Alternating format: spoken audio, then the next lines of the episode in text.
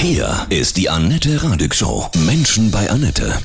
Heute mein Gast, Hartmut Schotte von Nomedica Internationale Nothilfe. Guten Morgen, Hartmut, grüß dich. Hallo Annette. Der Krieg in der Ukraine. Du warst mit deinem Team an der rumänischen Grenze, unter anderem, um Flüchtlingen zu helfen. Wann bist du wiedergekommen? Ich bin Sonntagabend wieder in Frankfurt gelandet, nach einer längeren Odyssee. Wir waren von Moldawien aus in letzter Station circa 24 Stunden unterwegs, bis wir dann wirklich wieder in Frankfurt waren. Wie geht es dir jetzt? Du hast ja sehr, sehr viel berührende Eindrücke mitgenommen. Jetzt geht es wieder ein bisschen besser. Also gestern war noch so eine mentale Erschöpfung zu spüren. Ähm, ich finde es tatsächlich fast immer schwieriger zurückzukommen, als hinzugehen und da zu arbeiten, weil ähm, wir uns auch gedacht haben. Also wie gesagt, wir saßen die Nacht im Auto, hatten kaum geschlafen und äh, hatten das auch nach Hause kommuniziert. Und dann kommt ja jeder, ja, es tut uns leid und äh, hoffentlich haltet ihr durch. Und wir saßen da und haben gesagt, naja, wir sind, wir sind sicher, wir sind warm, wir haben zu essen. Es gibt wirklich nichts, worüber wir uns eigentlich beschweren können, außer dass wir ein bisschen müde sind. Das äh, muss man dann tatsächlich im Wortsinne erstmal wieder ankommen.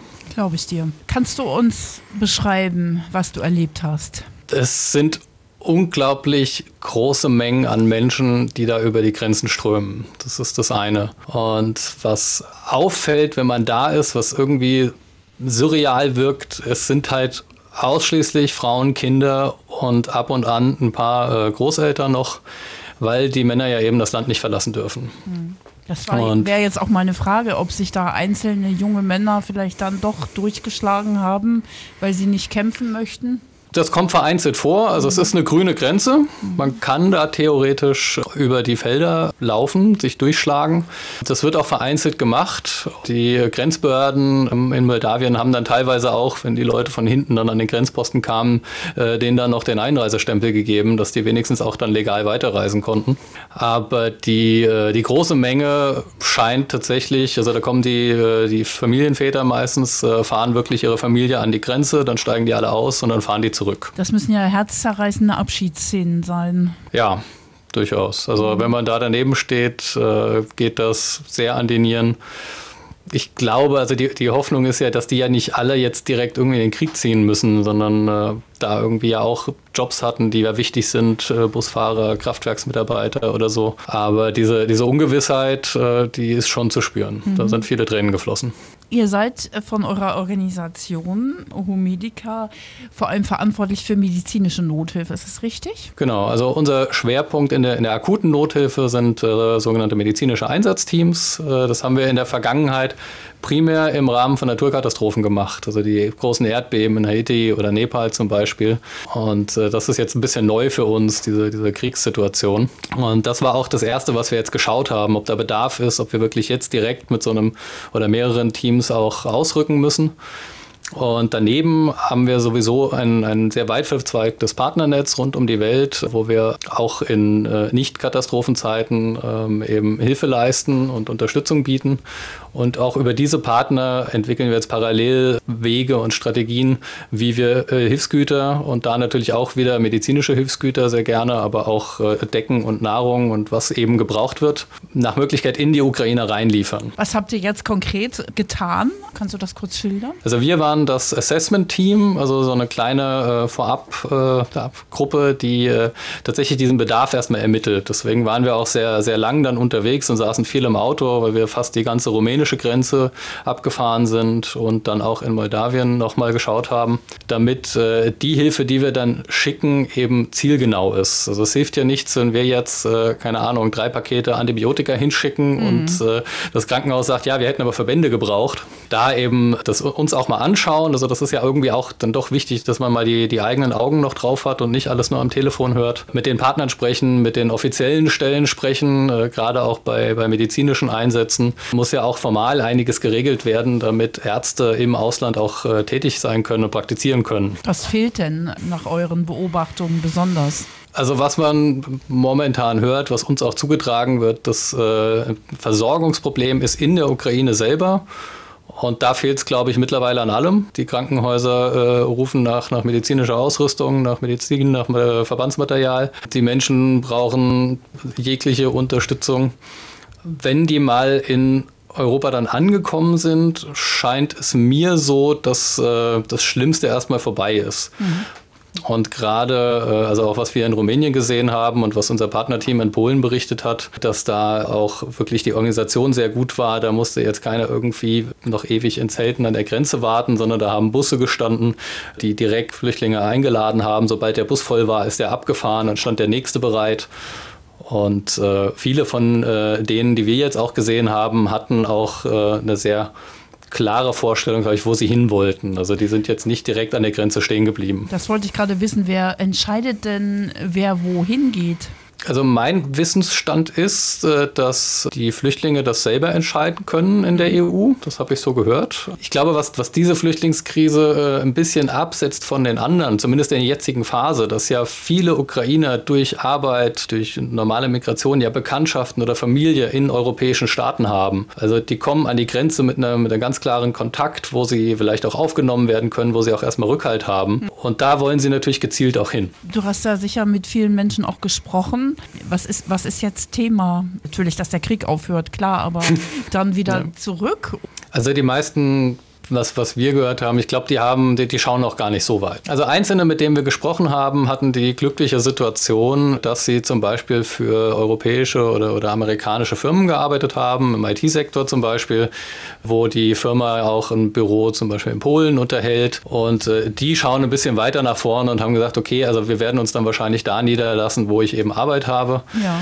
Aber die, äh, ich glaube, die große Mehrheit, die schaut so weit gar nicht. Also mhm. die, die wollen erstmal raus, die wollen in Sicherheit. Also wir, wir haben auch welche aus Kiew getroffen, die tatsächlich äh, in unmittelbarer Nähe eben äh, Bombardierungen erlebt haben. Er hat auch schon gesagt, wenn, also tatsächlich, wenn, wenn irgendwo jemand was fallen lässt oder ein lautes Geräusch ist, zuckt er erstmal zusammen und die wollen erstmal ruhig schlafen. Ich denke dann darüber hinaus, jetzt hofft schon jeder, irgendwie nach Hause zu kommen und, und hofft auch, dass das Zuhause auch noch da ist, wenn sie wiederkommen. Mhm. Das weiß ja auch keiner. Aber ob das dann gehen wird, das ist letzt leider noch nicht abzusehen. Welche Begegnung ist dir ganz persönlich so im, im Herzen? Also am eindrucksvollsten für mich war die Situation am Grenzübergang Palanka in äh, Moldawien. Das ist der Übergang, der direkt an der Straße von Odessa liegt. Das Zentrum von Odessa ist da knapp 50 Kilometer entfernt. Und Odessa ist eine Millionenstadt. Mhm. Und momentan, soweit ich weiß, noch nicht aktiv von Kampfhandlungen betroffen. Die große Sorge ist, dass das noch passiert. Dann sieht es da auch nochmal ganz anders aus. Aber im Moment ist da ein, ein großer Strom an Menschen, die raus wollen. Die Autowarteschlange war 15 Kilometer lang. Die Leute haben da 36 Stunden im Auto gesessen. Und da muss man sagen, wir haben ja auch Winter. Also mhm. es ist nachts, ist es auf jeden Fall, äh, ist Frost. Und in diesen Autos sitzen halt überdurchschnittlich viele komplette Familien. Also hinten sitzen dann die Großeltern und die Mutter fährt zum Beispiel und dann teilweise noch drei kleine Kinder. Mhm. Und ich glaube, wenn man sich vorstellt, äh, selbst wenn ich das jetzt zu einer Urlaubsreise nach Spanien machen würde mit so einer Beladung und, und dann noch diesem Druck zu, also alleine das noch auszuhalten. Schrecklich. Ähm, mhm. Genau. Und viele sind auch zu Fuß unterwegs. Also je nachdem, wir haben das gar nicht, also bis zum Ende der Schlange sind wir gar nicht gekommen. Wir sind so ein, zwei Kilometer in, äh, in das Land reingelaufen und haben dann nur gehört, also von Odessa scheinen wohl regelmäßig auch Busse zu verkehren, die wohl dann bis zum Ende der Schlange fahren und die Leute da rauslassen und die dann auch mit Kind und Kegel und auf dem Arm diese 15 Kilometer erstmal bis zur Grenze laufen. Ja, also auch, auch die, einfach diese Menge, das kann man sich fast gar nicht vorstellen, selbst ja. wenn man die Bilder sieht. Was können wir denn tun? Euch unterstützen? Ja, uns und natürlich alle anderen, äh, die äh, Hilfe leisten, ähm, also von, von privaten NGOs oder auch offiziellen Stellen natürlich. Aber auch was, was wir mitkriegen, in ganz Europa, aber auch vor Ort. Also diese, diese breite Hilfsbereitschaft, die Solidarität, die ist schon mal äh, unglaublich. Ich bin jetzt vorgestern erst nach Hause gekommen. Ich weiß gar nicht, was, was jetzt gerade in Deutschland die Situation ist. Was wir zum Beispiel in Moldawien erlebt haben, ist, dass da sehr viel auf, auf ganz niedriger Ebene stattgefunden hat. Also von, von Kirchengemeinden und, und Kommunen, die sich untereinander vernetzt haben, die auch Kontakte in die Ukraine äh, rüber genutzt haben. Weil, also die waren ja vor zwei Wochen, hat man sich ja da noch besucht, ganz mhm. normal. Wo zum Beispiel also dann aus der Ukraine ein Anruf kam, es ist gerade ein Auto zur Grenze unterwegs, äh, da sind 20 äh, Leute drin und dann ist äh, von moldawischer Seite sind die aufgebrochen, haben die direkt an der Grenze in Empfang genommen, erstmal zur Kirche gebracht, dass die da ein, zwei Tage ähm, erstmal unterkommen und dann Transporte weiter organisiert nach Deutschland, aber auch in andere Länder. Das, was ich aus der Ferne gehört habe, das steht ja in Teilen auch in Deutschland an. Ja, also auch genau. hier wird ja mhm. gefragt, kann jemand äh, mal Flüchtlinge aufnehmen für äh, beliebige Zeiten. Also ich glaube, es gibt viele Wege, das muss jetzt nicht jeder Geld spenden, das muss auch nicht jeder sich äh, an der Grenze engagieren. Ja, ich glaube, ein, gut, ein guter Anlaufspunkt ist, äh, also sind einerseits die, die, etablierten Organisationen,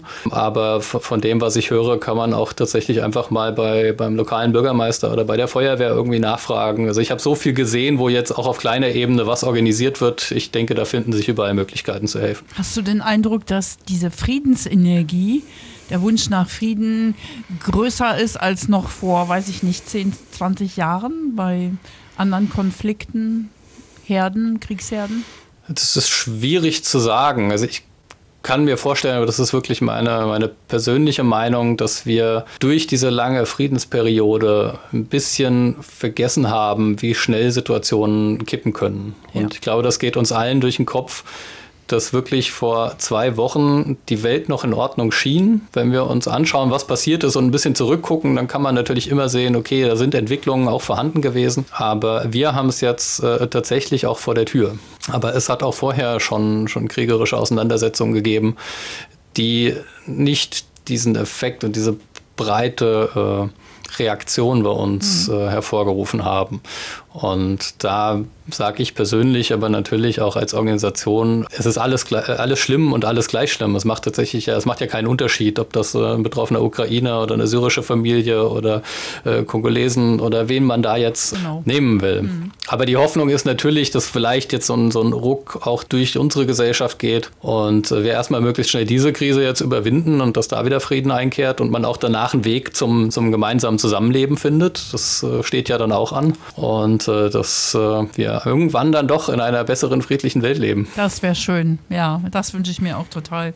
Bist du ehrenamtlich tätig? Genau, ich mhm. bin ehrenamtlicher Helfer. Äh, Medica hat äh, natürlich auch eine, eine Zentrale, wo äh, Menschen äh, auch Vollzeit angestellt sind und die ganzen äh, Programme, die laufen äh, und diese lauernde Unterstützung ja auch managen. Und die Einsatzteams, da gibt es dann einen größeren Pool an ehrenamtlichen Kräften, vorrangig eben auch diese ganzen, die ganzen Mediziner, also die Ärzte, die Krankenpfleger. Mhm. Und äh, auch uns Koordinatoren, was jetzt meine Rolle war, wir, äh, die wir also das Ganze dann von der organisatorischen Seite begleiten und auch mit dem äh, mit dem Headquarter, ja. wie wir das ja so schön in der Englischen nennen, abstimmen. Und du hast dir dann einfach freigenommen von deinem normalen Job?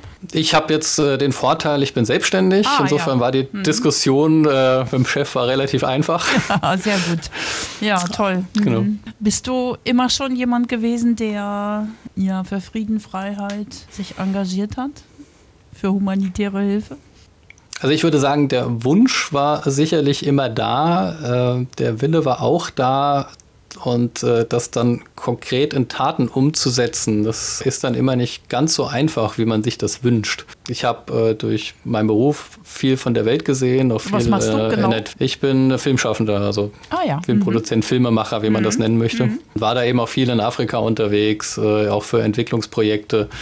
Ähm, und habe da schon, schon viel gesehen und auch immer irgendwie das Bedürfnis gehabt, äh, da auch irgendwas bei, zu beizutragen, wie man das ändern kann. Das, mhm. äh, zu, und zuallererst aber erstmal im, im privaten Umfeld, also von drauf achten, was für Waren man kauft, dass die vielleicht idealerweise irgendwie fair gehandelt sind oder sonst wie. Habe aber nie so die äh, Organisation gefunden, wo ich gesagt habe, okay, das passt da jetzt 100 äh, pro rein. Äh, Gerade auch in der Katastrophenhilfe ähm, ist es für mich persönlich, wenn man nicht Arzt oder Ingenieur oder so ist, dann wird man halt auch nicht so sehr gebraucht. Das mhm. ist natürlich klar. Da bin ich auf Medica aufmerksam geworden durch einen Zufall, weil wir als Organisation, als Konzept haben, dass wir eben nicht irgendwie Werbung bezahlen in Medien, um äh, Spenden zu generieren, sondern dass wir einfach mit, mit eigenen Kräften auch gut von unseren Einsätzen auch berichten, das auch dokumentieren und auch mit äh, der Presse natürlich sprechen. Und da kam dann jemand wie ich ganz gut rein, der eben auch da die Skills mitbringt, ja. äh, um dann gutes Material zu machen und natürlich auch Erfahrungen auch im Bereich Projektmanagement ein bisschen hat, weil da als Koordinator ist es dann tatsächlich egal, was man im, im echten mhm. Leben macht. Also da kommt es dann darauf an, dass man eben vernünftig mit den Leuten sprechen kann, idealerweise eine oder mehrere Fremdsprachen natürlich kann, je nachdem, wo das ist und einfach den, den Laden am Laufen hält, sage mhm. ich mal. Dein Kraftmotto? Also so wunderschön ausformuliertes Motto habe ich nicht. Mein Ziel ist, dass ich an, die, an jeder Stelle im Leben zurückblicken kann und nichts bereue und auch sage, okay, das war gut und das hat auch irgendwie anderen auch geholfen. Ich danke dir, Hartmut. Von Herzen alles Liebe und danke für deine bewegenden Schilderungen. Danke dir.